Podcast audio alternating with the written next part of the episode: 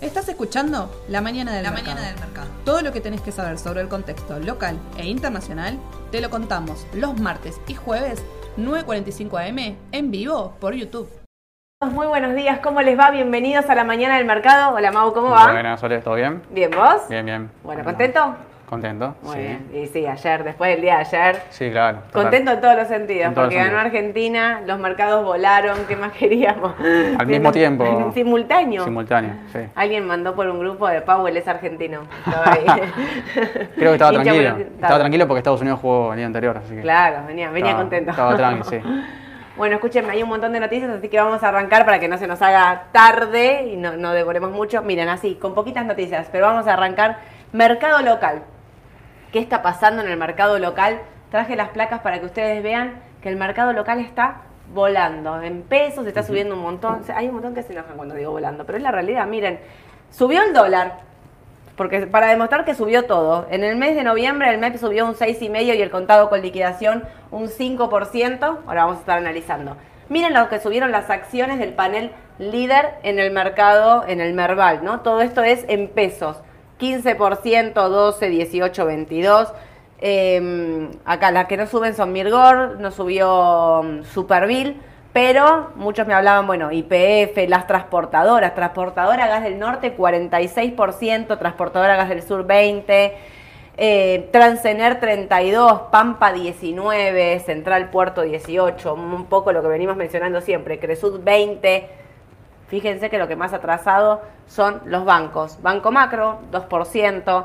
Galicia, acá 9,5%. Bueno, Superville que quedó negativo, pero Superville es un banco como con otros números. Banco francés, la que más subió, 12%. Pero fíjense esto, ¿no? Estos en pesos. Estos son en, dólares. En dólares francés, eh, 7%. Macro se terminó negativa. Galicia 4, pero para que vean que son las que menos subieron, ¿sí? En general, acá tenemos Pampa 13%, las transportadoras Gas del Sur, porque transportadora Gas del Norte no tiene ADR, 14, YPF, bueno, casi un 10, todo. Esto es para que más o menos tengan un paneo de todo lo que está pasando. eh, Central Puerto, ahí me la olvidaba, ¿no? Central Puerto 11 y 12 para Cresud para que tengan un paneo más o menos de todo lo que está pasando en Argentina y cómo viene subiendo. Y ahora podemos analizar un porqué. Miren lo que son los bonos en dólares. Estos son en dólares, promedio del 20%. Esto es en pesos, el mismo bono, vieron que cotiza en pesos y en dólares, casi 30% de promedio. Una locura. Bueno, acá tenemos ya los gráficos. Todo en Argentina está subiendo. Bueno, hay un montón de especulaciones de por qué está pasando esto. Lo que sí es importante es que este mes el dólar le ganó el carry trade. O sea, este fue el primer mes del mes de noviembre donde los que hicieron tasa en pesos perdieron en dólares. Eso es un dato no menor porque el mes siempre fin de, fin de año le mete presión y porque veníamos con licitaciones malas. Recuerden lo que hablamos el día martes de lo que fue la última licitación en pesos. Si bien el gobierno reabrió esa licitación, eh, o sea, la licitación total se hace el lunes y después queda un remanente para el martes donde pudo juntar, eh, digamos, pudo reabrir esa licitación y, a- junto un par de pesos llegó un- a, un rendi- a un financiamiento neto de casi del 100%, no llegó, pero digamos, positivo no lo es, ¿sí? Podríamos pensar que mejoró ese rollover del 83% que tenía al día lunes, igual las medidas, digamos, o sea, la estructura de la deuda en pesos sigue siendo complicada, mala y está ahí bajo mucha presión como venimos anticipando. Pero todo ese desarme de pesos, ¿a dónde está yendo? Bueno, créanme que está yendo a todo esto que está subiendo. Este es el motivo por el cual todo está subiendo. Y también hay, un tema, eh, cuando lo miramos en dólares, esto estaba totalmente en, en piso, es lo que decimos siempre, el Merval, que llegó a estar cerca de los eh, 300 dólares y en su mejor momento llegó a estar 1800. La baja de tasa o la expectativa de baja de tasa de la Reserva Federal también impulsa a los emergentes, con lo cual también nos da eh, un poco de oxígeno, por, así decirlo. Pero también esto de que, so- sobre todo los activos que son dolarizados, ¿no? O, por ejemplo, Aluar y eh, Texar, que están atadas al dólar oficial. Todas las demás empresas que están atadas al contado con liquidación porque tienen eh, una, eh, una ADR, entonces tienen el CCL implícito. Bueno, todo eso hace que muchos digan, ante la dónde dolarizo y demás, bueno, me voy acá, ¿por qué? Porque digamos, con este nuevo dólar soja queda como todavía más descartada la posibilidad de que haya una devaluación del oficial. Entonces, cuando a veces hay una devaluación, los activos bajan. Pero como acá estamos cada vez más lejos de pensar eso, y si le metemos presión a los dólares bursátiles, bueno, muchos vienen para eso, para este lado. Y otra cosa que quiero hablar, que es un tema que va a estar, digamos, la semana que viene.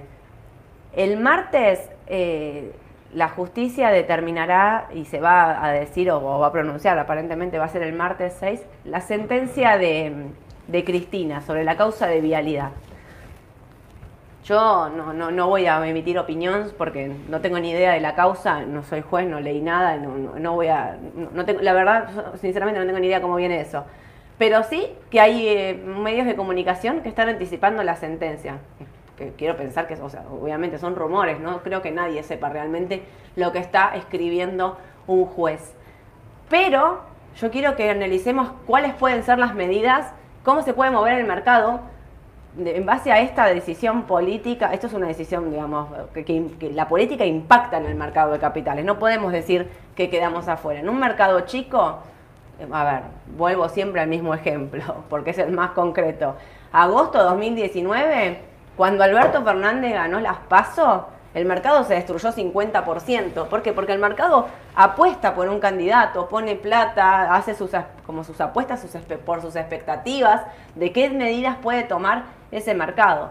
Hace un par de semanas atrás, o casi ya más de un mes me parece, un día había salido Máximo Kirchner a decir que Cristina no se iba a postular y no iba a ser candidata el año que viene de ninguna manera a ningún puesto, ni de presidenta, ni de vicepresidenta, ni nada, y los mercados rebotaban. Bueno, atentos con esto, porque si lo que están escribiendo, o rumores, o no tengo ni idea de dónde lo sacan, pero digo, de que la sentencia puede ser negativa para Cristina, o sea, esto quiere decir que la van a proscribir, esto quiere decir que la van a poner en una sentencia, o sea, o sea, que la van a juzgar y va a ser condenada, el mercado puede reaccionar de forma positiva, porque el mercado lo que espera es que Cristina no sea candidata a nada. Claro.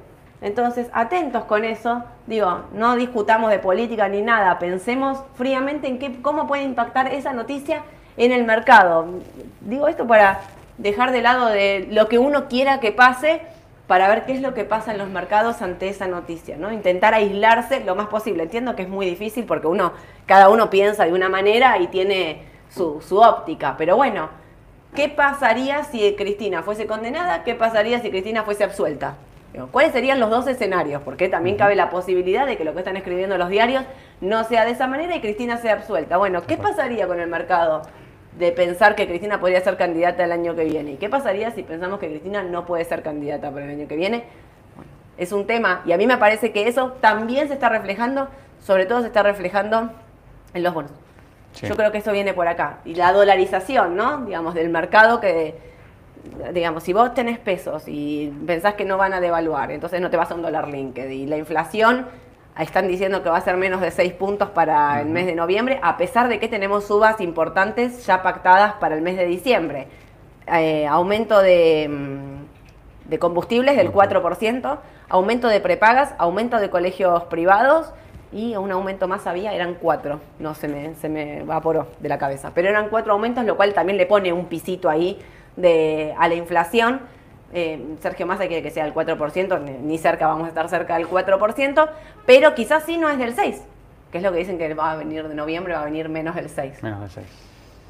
Entonces, si pienso que la inflación va, también va a bajar un poco, quizás no me meto en deuda en pesos, en deuda ser, y me voy a dólares, y me voy a todo esto dolarizado.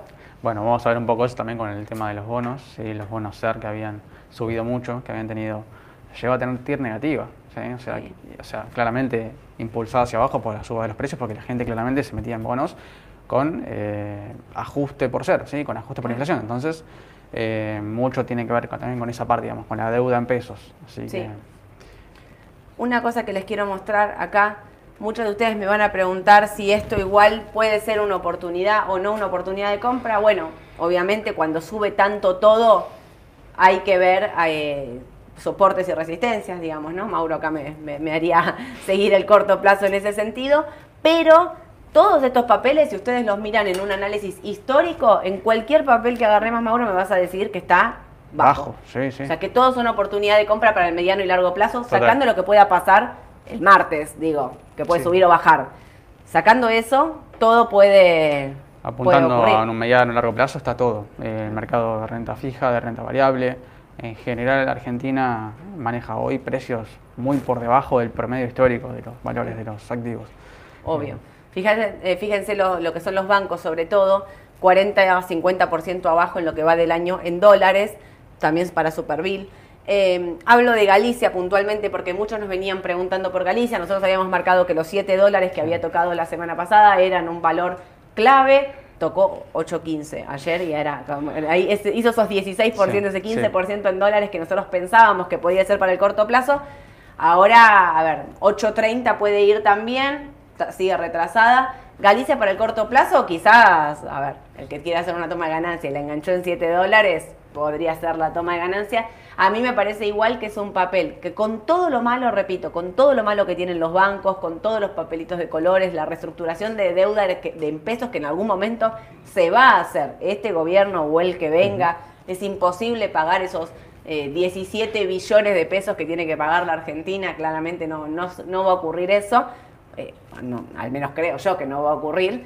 Eh, eh, los bancos a mí me parece que mucho de toda esa noticia negativa y lo tienen descontado en, en- en precio y que entonces pueden ser oportunidad de compra para el mediano largo asumiendo riesgo. Como en su momento decíamos cuando compraban, eh, ¿cómo se llama esto? IPF, ¿no? Me YPF, parece. ¿no? Sí, sí, es el mismo caso.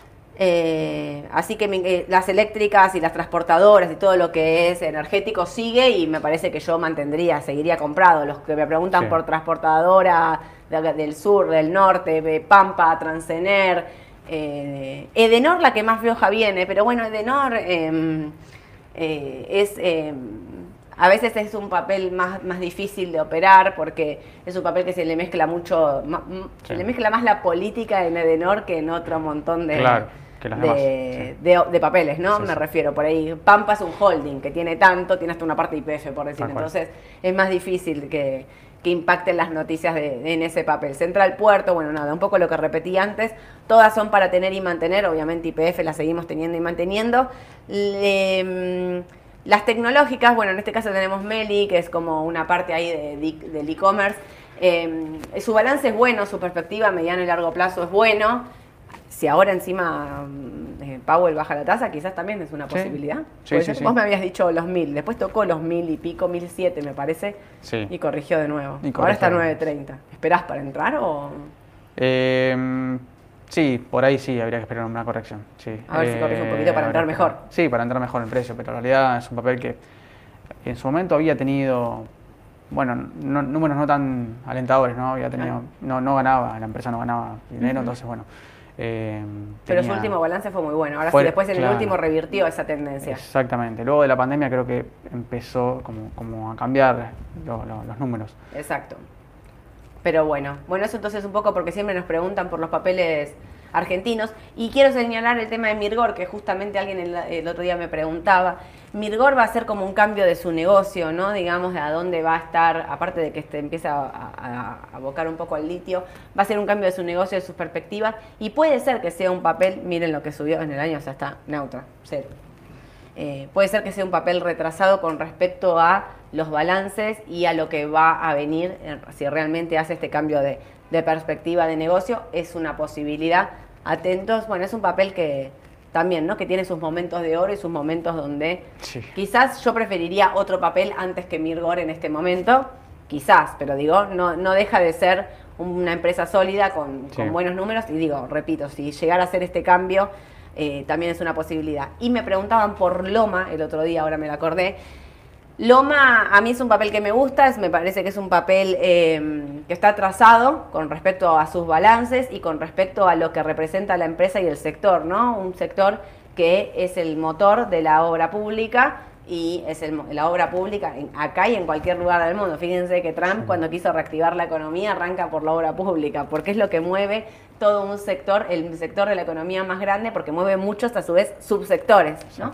Así que para mí Loma también es una buena alternativa y tiene ADR, con lo cual me parece también, eh, yo siempre prefiero papeles con ADR, por eso Mirgor me, me hace un poco ahí de, de ruido, porque si el dólar se me dispara no tengo un contado con liquidación implícito, pero podría ser una alternativa. Y la última es Teco, que sé que hay un montón que le están diciendo que está barata, que está retrasada, que qué sé yo. Puede ser, tiene ahí un 3, 3 dólares con 80, un piso importante.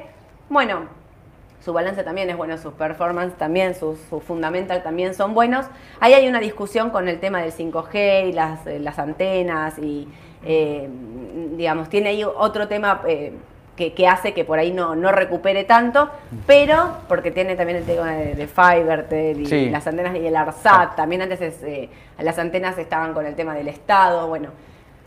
Igual eh, en, dólares está retrasado, está, está en un piso, está casi en los 3 dólares con 80 y está en un piso, así que también puede ser una alternativa. Bueno, no quise poner muchas más noticias del mercado local porque no hay nada nuevo para contarles, por eso, pero quería hablar puntualmente de esto que había ocurrido, pero sí quiero hablar un poquito de lo que está pasando afuera y lo que pasó con eh, Powell, es que ayer habló, ah, ¿se acuerdan que decíamos, bueno, para definir la tendencia, no la tendencia del mercado, pero para ver cómo va a seguir o no va a seguir, sí lo que diga Powell mañana, esto lo decíamos el martes, ¿no? Va a ser súper importante y finalmente habló y dijo que la Reserva Federal va a aflojar con esta suba de tasas, que va a subir las 50 puntos y que probablemente en los próximos meses también haya un, digamos, como flojo, que afloje el tema de, Sí. de- de- de la suba de la Se tasa. relaja la sea- se relaja, esa no me sale la palabra. se relaja la política monetaria contractiva que venían, venían implementando. El mercado ya lo tomó muy bien. Bueno, de hecho, los índices comenzaron neutrales, casi ne- negativos prácticamente, Sí. pero neutrales. Y luego, bueno, después del discurso volaron y terminaron, eh, bueno, Nasdaq arriba de 4 y, y 3% para el Standard Poor's, si no me equivoco. Sí. Mientras hacía un gol Argentina, Powell hablaba y los índices 3% Sí, arriba. Era como, qué mercado. bueno que Argentina está jugando así, qué bueno que, Sí. que Powell está hablando y está subiendo fuerte. Total. Eh, y otra cosa también es el tema de la OPEP. Ayer los futuros de crudo bajaban, porque bueno, hay una expectativa de lo- el tema de los barriles. Hoy la OPEP va a hablar y va a decir cuántos barriles de petróleo hay y demás. Pero lo bueno, ayer bajaban, hoy estaban. Igual trajiste XL, ¿no? Traje XLE para que veamos un poco de energía. Ok. Eh, la expectativa hay que ver hoy qué es lo que pasa, qué es lo que determina la OPEP, cuántos barriles y, cua- y cuál va a ser la, la condición del petróleo que va a establecer de acá para adelante. Y la buena, y digamos que los mercados también rebotaban un poco por esto, es que China, después de tanta protesta y tanta cosa, dijo que va a aflojar su política COVID-0, que no va a encerrarse, entonces eso es bueno para todo el mundo, porque también para el petróleo, por lo que consumen y por lo que producen, o Sí. sea, son claves, ¿no? Totalmente. Eh, pero bueno, si relaja esa política COVID-0, es una buena, una buena Y también para Apple, que Noticia. venía, Para Apple. venía sufriendo Apple con el tema, porque tiene mucho negocio en. China, mucha producción, entonces venía sufriendo con el tema de la, de la política que, Sí. que lleva el gobierno chino. Exactamente. Eh, Pero bueno, acá con qué arrancamos. Sector de energía, arrancamos Sector con energía, energía. energía no. XLE. Exacto, un 40% se lo llevan entre Chevron y Exxon, ¿sí? dos petroleras eh, de las grandes, con un sector que venía, bueno, súper tendencialista, venía, digamos, muy, como una- una- un buen ritmo, digamos, ¿no? un buen ritmo de suba en general, eh, y se quedó un poco, se quedó un poco en estos últimos meses, de hecho desde julio en adelante por gráfico, solamente por gráfico, llegó a un doble techo, ¿sí? más o menos en la zona de 92, 93 dólares. Eh, no lo veo como para un cambio de tendencia todavía. No, no, no veo que haya una especie de cambio de tendencia. Eh, son leves las, la- digamos, los signos, digamos, ¿no? La- las alertas en cuanto a los osciladores, divergencias y demás. No es algo muy marcado. Lo traje igual, RSI, eh, traje MACD. O sea, son indicadores que siempre uso para analizar digamos, posibles cambios de tendencia. De hecho, así lo hicimos acá y funcionó con el tema de los índices el año pasado, cuando venían debilitándose, Ujú. que hicieron un movimiento parecido. Sí. Y bueno, terminó cambiando la tendencia de Estados Unidos en general. Pero en realidad, por ahora, no, no, yo no me haría a decir que es un cambio de tendencia, ni mucho menos. Es un doble techo, quizá, probablemente. Hay que ver qué hace ahora, bueno, en, en ese valor, ¿no? Pero 84 horas podría ser un próximo soporte en el corto plazo. Igual esto depende claramente de la demanda de petróleo a nivel mundial. Más allá de uno análisis técnico es netamente dependiente de la demanda. Viste que hay unos eh, bancos, de, creo que fue Goldman Sachs, si no mal no recuerdo, que puso que el precio del petróleo para el año que viene le puso un precio estimado y dijo 117 dólares. Sí. Así que todavía tendría recorrido. Tendría recorrido, sí. Yo si las tengo, las mantengo, no, no las vendería. Yo por ahora también, eh, y más, digamos, guiándome, sí, netamente en el gráfico, tampoco Claro. para salir corriendo, digamos, eh, si uno, bueno, quiere tomar ganancias y demás, es otra cosa, pero, pero la realidad es que por ahora no, no, no veo una No, especie de cambio. Habría que ver qué hace ahí cuando toque los 93, ¿no? Debería... Si vuelve a tocar 93. Si el precio del barril acompaña y la demanda también, obviamente. Bueno, hoy la OPEP va a ser clave. Exacto, y debería, en la lógica debería eh, superar esa resistencia.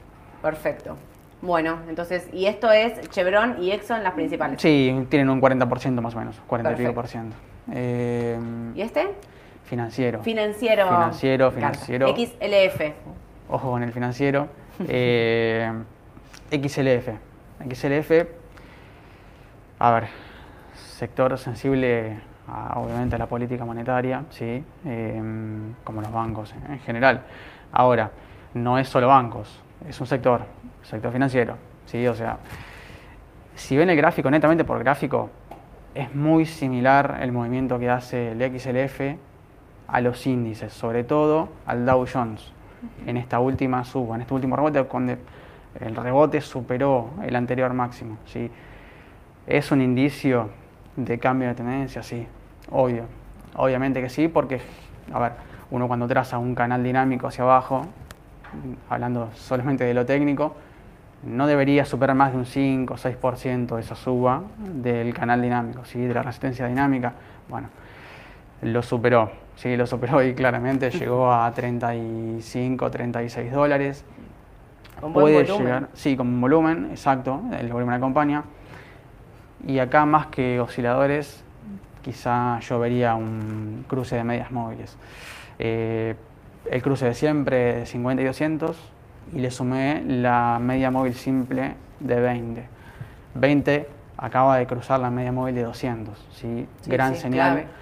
Clave, gran señal porque es una media móvil corta, es una media móvil rápida, ¿sí? y las medias móviles son seguidores de tendencia, no son líderes, no anticipan.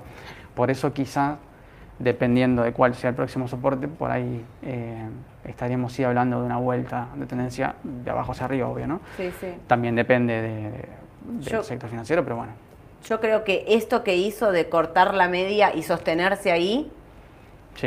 eh, para mí es un cambio de tendencia. Puede llegar a, sí, puede llegar Para a mí ser. esto Mm. marca un cambio de tendencia más rápido que lo que marcan los índices, como él dice, sigue el. Dow, pero acá eh, obviamente es un, un- Se mueve es un sector punto y es más agresivo, Es ¿no? más no es lo mismo comprar. XLF, que tenés banco, BAC, City, incluso tenés Visa, tenés tarjeta de crédito, Claro. que comprar un índice, el Dow Jones, que son las 30 principales empresas de Claro, Estados Unidos. exacto. Pero para mí esto sí marca un... Porque acá, fíjate, cuando cruzó, Exacto. Nunca más volvió. marcaste El cruce, el cruce de, la muerte, parece. Eh, miren lo que hizo. Bueno, y el último cruce que hizo la media móvil de 20 sobre la de 200 Sí, fue en marzo de este año. claro, por eso te digo. O sea, eh, Y pasó de 38, casi 39 dólares, a. se fue a 29. exacto. Fueron nueve meses que duró la tendencia bajista. Ah. eh, es lo mismo que hizo el índice en, Estados, en los Estados Unidos, digamos, los principales índices. Y el movimiento, este último movimiento, este último rebote, es idéntico, muy similar a lo que hizo el Dow Jones en este último. Este último. Sí, eh, fue un cerca de un 20% en el Dow Jones. Eh, por eso, atentos también a, a este sector, porque puede ser que, que se, se esté por, por dar vuelta y, Sí, sí. y habría que subirse. Ojo, habría que poner una corrección en el corto plazo. Eso te iba a decir, en el corto quizás Claro. hay que esperarlo un poquito, ¿no? Para Porque mira lo que hizo. sí. Hay Sí. que ver si corrige, si va un poco, no sé, ¿dónde entro? En 35, ojalá, pero ¿cuánto está el XLF ahora? ¿Está en el pre? ¿Está subiendo? Está neutro. 36, esto 31, está esto lo hizo neutro. ayer después del cierre y subió Sí. 1,70. eh, El punto ideal para entrar sería 32.50, quizás, sí. Probablemente. pero hay que ver si llega. Hay que ver si llega. entrada. Quizás no, pero bueno, Claro. en cuanto empiece a dar nuevamente señales de, de- de compra, bueno, yo lo tendría en cuenta. Exacto. Si pasa a los 36.30 también es una buena Sí, total, para subirse. totalmente. Todas las resistencias que pase, eh, Claro, pasan a- pasan- la resistencia pasa a ser soporte. Exactamente, sí. Y el volumen es clave, si el volumen acompaña, genial. Ok, perfecto. ¿Y qué pasamos? Ah, bonos, argentinos. Bonos argentinos. Que habían preguntado también. Exactamente. Habíamos hablado de la E38 el martes, un bono dolarizado, ¿sí? con TIR bastante alta, no tan alta como las puntas cortas, pero en definitiva es un bono que rinde también mucho. En este caso voy a arrancar por bono, bono en pesos. TX24 es un bono en pesos que ajusta por eh, ser, ¿sí? que Sí. es el coeficiente de inflación. ¿Cómo lo ajusta? Bueno, lo ajusta a su valor técnico. Obviamente cuando se ajusta el valor técnico por el ser, los cupones se calculan sobre eso y obviamente paga más. Porque en un país como Argentina que inflaciona Claro. y la inflación se calcula mensualmente, ¿no? Entonces, eh, es un bono interesante en general la deuda ser, ¿por qué? Porque ha llegado a tener TIR negativa. Esto es lo interesante de estos bonos. Y en este momento la TIR está por arriba del 12%, ¿sí? Entonces, ¿qué marca? La- que la TIR esté- estuvo negativa y la gente sigue invirtiendo en un instrumento con TIR negativa, que es rendimiento negativo, o sea, uno está perdiendo plata cuando está Claro. invirtiendo en un instrumento. En definitiva, está asumiendo ese... No, no es un riesgo, es un hecho que estás perdiendo plata. Claro. Pero ¿qué pasa? ¿Por qué alguien entraría en un bono con TIR negativa? Mm, yo a ver, lo veo desde el punto de vista que no están viendo el rendimiento, están viendo una cobertura. Entonces, al desesperarse y comprar y el precio llegar, digamos, bueno, a niveles muy altos, la TIR pasa a ser negativa, pero no lo ven por el rendimiento, sino más bien por el ajuste del SER, porque claramente Argentina veía, el público inversor veía que el, el SER se iba a ir ajustando y se iba a ir acelerando. Cosa que no pasó ahora, porque ahora la, ah, bueno, la TIR marca que el precio bajó, entonces el rendimiento sube, porque el público sale de estos instrumentos. ¿sí? Recordemos que esta parte no está siendo sostenido por el Banco Central. Claro. O sea exacto. que el TX24 no están comprando, no están sosteniendo la curva. Entonces Total. venden y bajan. Que no es lo que pasa en el TX23. Claro. Que venden y está el Banco Central ahí sosteniendo precio. Exacto, exactamente. Entonces, eh, bueno, hoy la paridad se encuentra en 88% cuando estuvo por arriba del 100%. Entonces, eh, más que nada esto marca por ahí un poco lo, lo que pasa con la deuda en, eh, en pesos ajustada por la inflación. Claro. ¿sí? Que se está viendo... Es de riesgo. De riesgo, pero se ve un mejor panorama. Quiere decir Obvio. que eh, hay público, el público inversor ha desarmado posiciones en, en TX24. También hay que tener cuidado con esto. ¿Por qué Mauro dice alguien invierte con TIR negativa para, para cerrar un poco lo que él dijo? Alguien invierte con TIR negativa porque si en ese momento la inflación, no sé, era del 75% Claro. anualizada y daba TIR negativa, el que está comprando con TIR negativa es porque piensa que la inflación iba a ser de 110. Exacto. Entonces, está apostando, por eso Mauro dice una cobertura, estaba apostando a que ese rendimiento era negativo en ese momento, pero que a largo plazo iba a ser positivo porque la inflación de Argentina iba a seguir subiendo, que fue finalmente lo que ocurrió. Pero bueno, hay un desarme de estos bonos, por eso estas tires, por eso se ponen positivas. ¿Por qué? Porque están saliendo de estos bonos. TX24, bueno, nada, estamos hablando de que encima en la curva en pesos no está siendo sostenido, entonces venden, desarman posiciones y la TIR se pone positiva. Exacto. ¿Comprarías? A ver, eh, el dato de inflación, bueno, es clave. Sí, Yo creo que hoy la deuda en pesos me genera bastante ruido. ¿sí? Mm, Yo no sé si entraría en deuda en pesos hoy. claro. Eh, yo veo como... Por más que tenga TIR positivo. Por más que tenga TIR positiva, eh, esto va a ir ajustando a medida que la inflación va a ir subiendo. ¿sí?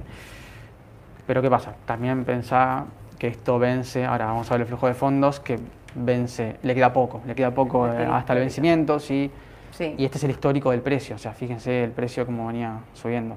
claro. Eh, al tener un instrumento corto, de- o sea, de- prácticamente de corto plazo, le queda solamente, es un bono donde Sí. amortiza eh, HM, es un bono bullet, ¿sí? se le llaman los bonos que, que solamente eh, cortan cupón y después, y después amortizan al final, devuelven el capital al total al final. Le quedan solamente dos pagos de cupones y la amortización al final. Claro. Es riesgoso, ¿por qué? Porque claramente uno entra con el capital y digamos en menos de dos años, menos de dos años está devolviendo el capital, estaría devolviendo el capital.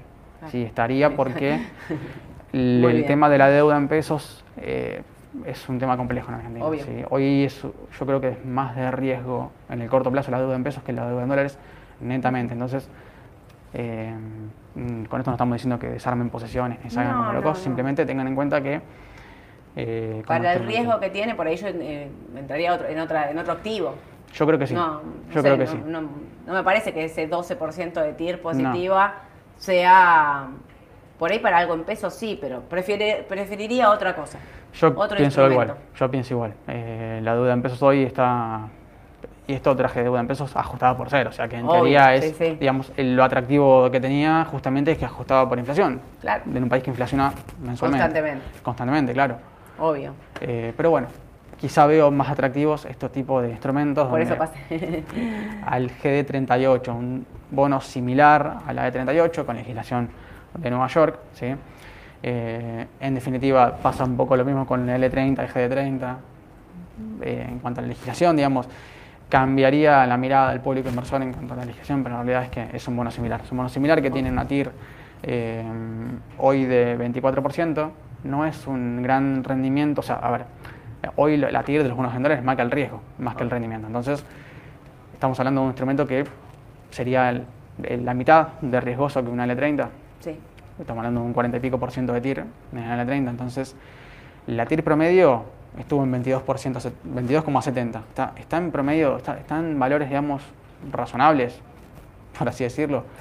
Eh, la sí, TIR, con obviamente, respecto a su TIR promedio, sí, está total. ahí. Obviamente que el objetivo es una TIR de 10, como, como dice el gráfico. Sí, el- bueno, la en tabla. otro país, en otro, en otro escenario, en Nunca otra van a llegar a un 10% no, de TIR. Claro, no es a lo que apuntamos, digamos, No, directamente. estamos hablando de una paridad mucho más alta y, y no, no- no creo que lleguen a, a- a tal valor, pero bueno, eh, estuvo... es un- Sí, lo que vienen subiendo. Claro, Es lo que vinieron total. subiendo en este mes. Totalmente, O sea, totalmente. Eh, el año que viene también bueno, es electoral y, y por Claro. ahí eh, el mercado, como vos decías, impacta mucho la política en el mercado, entonces, obvio. eh, sobre todo en los bonos. El bono necesita la noticia, la, la acción por ahí se mueve un poco más con el rumor, Mm. quizá el bono necesita esa noticia concreta como para... Y porque el bono necesita de los dólares para pagar. Claro, exactamente. Esa es la diferencia. Exactamente. Bueno, hoy el valor de este título por la rescate está 100 101, sí, está por arriba del valor, del valor par eh, en cuanto a lo técnico. ¿no? El valor técnico 101, la paridad está en un tercio de valor, sí, es un 33%. Pero bueno, es similar a la de 38 en cuanto a, al- a su desarrollo, en cuanto a su TIR, y el Claro. flujo de fondos es el mismo. Acá, ¿no? Eh, ¿Y la TIR histórica? La TIR histórica. Fíjese cómo empieza a descender la TIR a partir de octubre, a partir del mes pasado, el anterior, eh, ya estamos en diciembre. Así que eh, pudo haber sido un pico, una TIR de 30, 30 Y puede haber sido, mira. Pudo haber sido un pico máximo. Se lo dejamos a ustedes, pero la realidad es que la TIR va en contracara con el precio histórico, Exactamente, claro. justamente Perdón. en ese momento, no, mira, el mínimo coincide con los demás bonos, porque el otro día vimos el L30, el GD30 y también en agosto del- de este año llegaron al precio mínimo, a la paridad mínima. En este caso 24, el otro 17, 18, pero bueno, en definitiva el concepto es el mismo. Perfecto. Y acá el flujo de fondos. El flujo de fondos, este sí es un bono amortizable, no es bullet, obviamente va a empezar a devolver el capital a partir de 2027, de julio de 2027, eh, hasta, sí, hasta enero de 2027 estamos hablando de cuatro años de solamente de cupones. Ok. Sí, pero paga casi un dólar 95. Es más A comparación alto, de los exacto. 25 centavos de dólar que paga la Eh, L30. Exactamente. También que es un bono que vence en 2038, entonces le da más margen de maniobra a los pagos. Obvio. Estamos hasta ahí, ¿no? Sí. porque este es el flujo de Este es fondos. el flujo de fondos que continúa. Justo preguntan Mauro por el GD30 para dar nuestra opinión sobre el GD30. Bueno, lo que nosotros venimos diciendo de los bonos dolarizados, antes también Mauro lo dijo, la deuda en, eh, en dólares para nosotros en el corto plazo no es un riesgo, la- el riesgo está en los pesos, en la deuda en pesos que está ahí estallada, así que para nosotros es mantener los que tienen comprado, no venderíamos. En el corto plazo puede haber una corrección y sí, subieron 20%, casi 30% en dólares en, en un mes. ¿Habría una corrección? ¿Podría existir? Sí, podría existir. Hay un evento político el martes que puede mover las cotizaciones y esto nos va a exceder a todos. No va a haber análisis que resista, no va a haber, no va a ocurrir, digamos, no, no sabemos qué es lo que puede, lo que puede pasar con eso y cómo el mercado puede reaccionar a esa noticia. Así que estén atentos. Eh, podría seguir, digamos, no sea, nosotros Quizás en el corto plazo lo lógico sería después de una suba tal esperar para comprar. Bueno, eso la verdad es que no, no, no podemos decirles en qué precio entrar, pero sí los que tienen compra- comprados mantener. Los 23 dólares les tendría que decir que por otro lado están ahí, digamos, los pasó Sí. la L30, el GD30, digo la L30 que es el, el principal, el que seguimos, el que seguimos de corto plazo, pero todos se mueven de la misma manera. En un escenario, si quieres asumir un poco de riesgo, comprar y apostar a lo que puede pasar la semana que viene puede ser una buena eh, alternativa de riesgo. Si no, lo lógico sería, bueno, para ser conservador, esperar. Sí, ¿No? totalmente. Eh, lo mismo aplica para, digamos, para toda la curva. Eh, los, eh, para esta, te hago esto, para esto, ¿comprar Chevron y Exxon ahora o solo mantener? Mantener lo que tienen comprado y ahí ahora esperar en una hora, una hora y media, creo que va a estar hablando la, la OPEP, digamos, Claro. va a ser clave eso. Si tuvieses que comprar, y quizás para comprar el XLE tendrías que esperarlo en 84, que era el precio que dijimos, Sí, y sí co- volver a comprar si supera los 93, porque Ujú. esa es la resistencia que no logra superar. Si la logra superar, habría que sumarse. Como está cerca de 91 y pico, ahí dando vuelta, quizás conviene esperar a comprar en este Y momento. sí, ¿no? probablemente sí. Y esperar, bueno, en una hora vas a tener una definición Sí. de- de- del futuro de esos activos. ¿Cómo sigue el convenio de intercambio de info entre la FIP y Estados Unidos? Bueno, lo iban a firmar entre el 28 y el 2, no, o sea, no anunciaron nada todavía, hoy es uno, no firmaron nada, todavía no anunciaron nada, pero lo daban por hecho, o sea, Sí. como que lo iban a firmar, así que habrá que esperar que lo anuncien. La fecha será, habría tiempo hasta mañana de acuerdo a lo que habían anunciado en el momento, vamos a ver qué pasa. Así es. Eh, hablamos de TGN, ¿cuál sería el precio? ¿Dónde está el soporte? Bueno, TGN, no me acuerdo los precios de memoria de transportadora Gas del Norte ahora, pero mm, había superado la resistencia. Mira, te lo analizo para, para el martes, si querés, Sí. o ahora te contestamos, digamos, mandamos Ponemos un mensaje acá por el. YouTube que tenemos ahí para contestar. Co- Vamos a contestar esta pregunta por ahí porque la verdad es que de memoria no me acuerdo. Y eh, los especialistas ven una fuerte caída en Wall Street de aproximadamente el 25% para la primera mitad del 2023. ¿Tienen algún análisis de esa posibilidad? Bueno, ahí hay distintas eh, opiniones. Muchos analistas piensan que va a haber una caída fuerte de esta, para el año que viene, para el principio del año que viene de los índices. Nosotros quizás estamos pensando que no puede ser tan, no, no lo vemos, digamos, desde el análisis técnico no lo vemos tan de esa manera, sino que empezamos a ver de esto quizás fue un piso y hay un cambio de tendencia, que es lo que viene marcando Mauro en los, en los gráficos, sobre todo los tres principales índices, donde decimos bancaron precios de soporte importante, no hay un cambio de tendencia todavía, con lo cual esta posibilidad de que los mercados caigan fuertemente existe, pero empezamos a ver que toca precios y y soportes claves y que los aguanta. Entonces, estamos más cerca de ver lo que dijo del XLF, un cambio de tendencia que todavía no se dio, pero de esperar una caída. Obviamente esto cambia en el día a día con la palabra de una persona.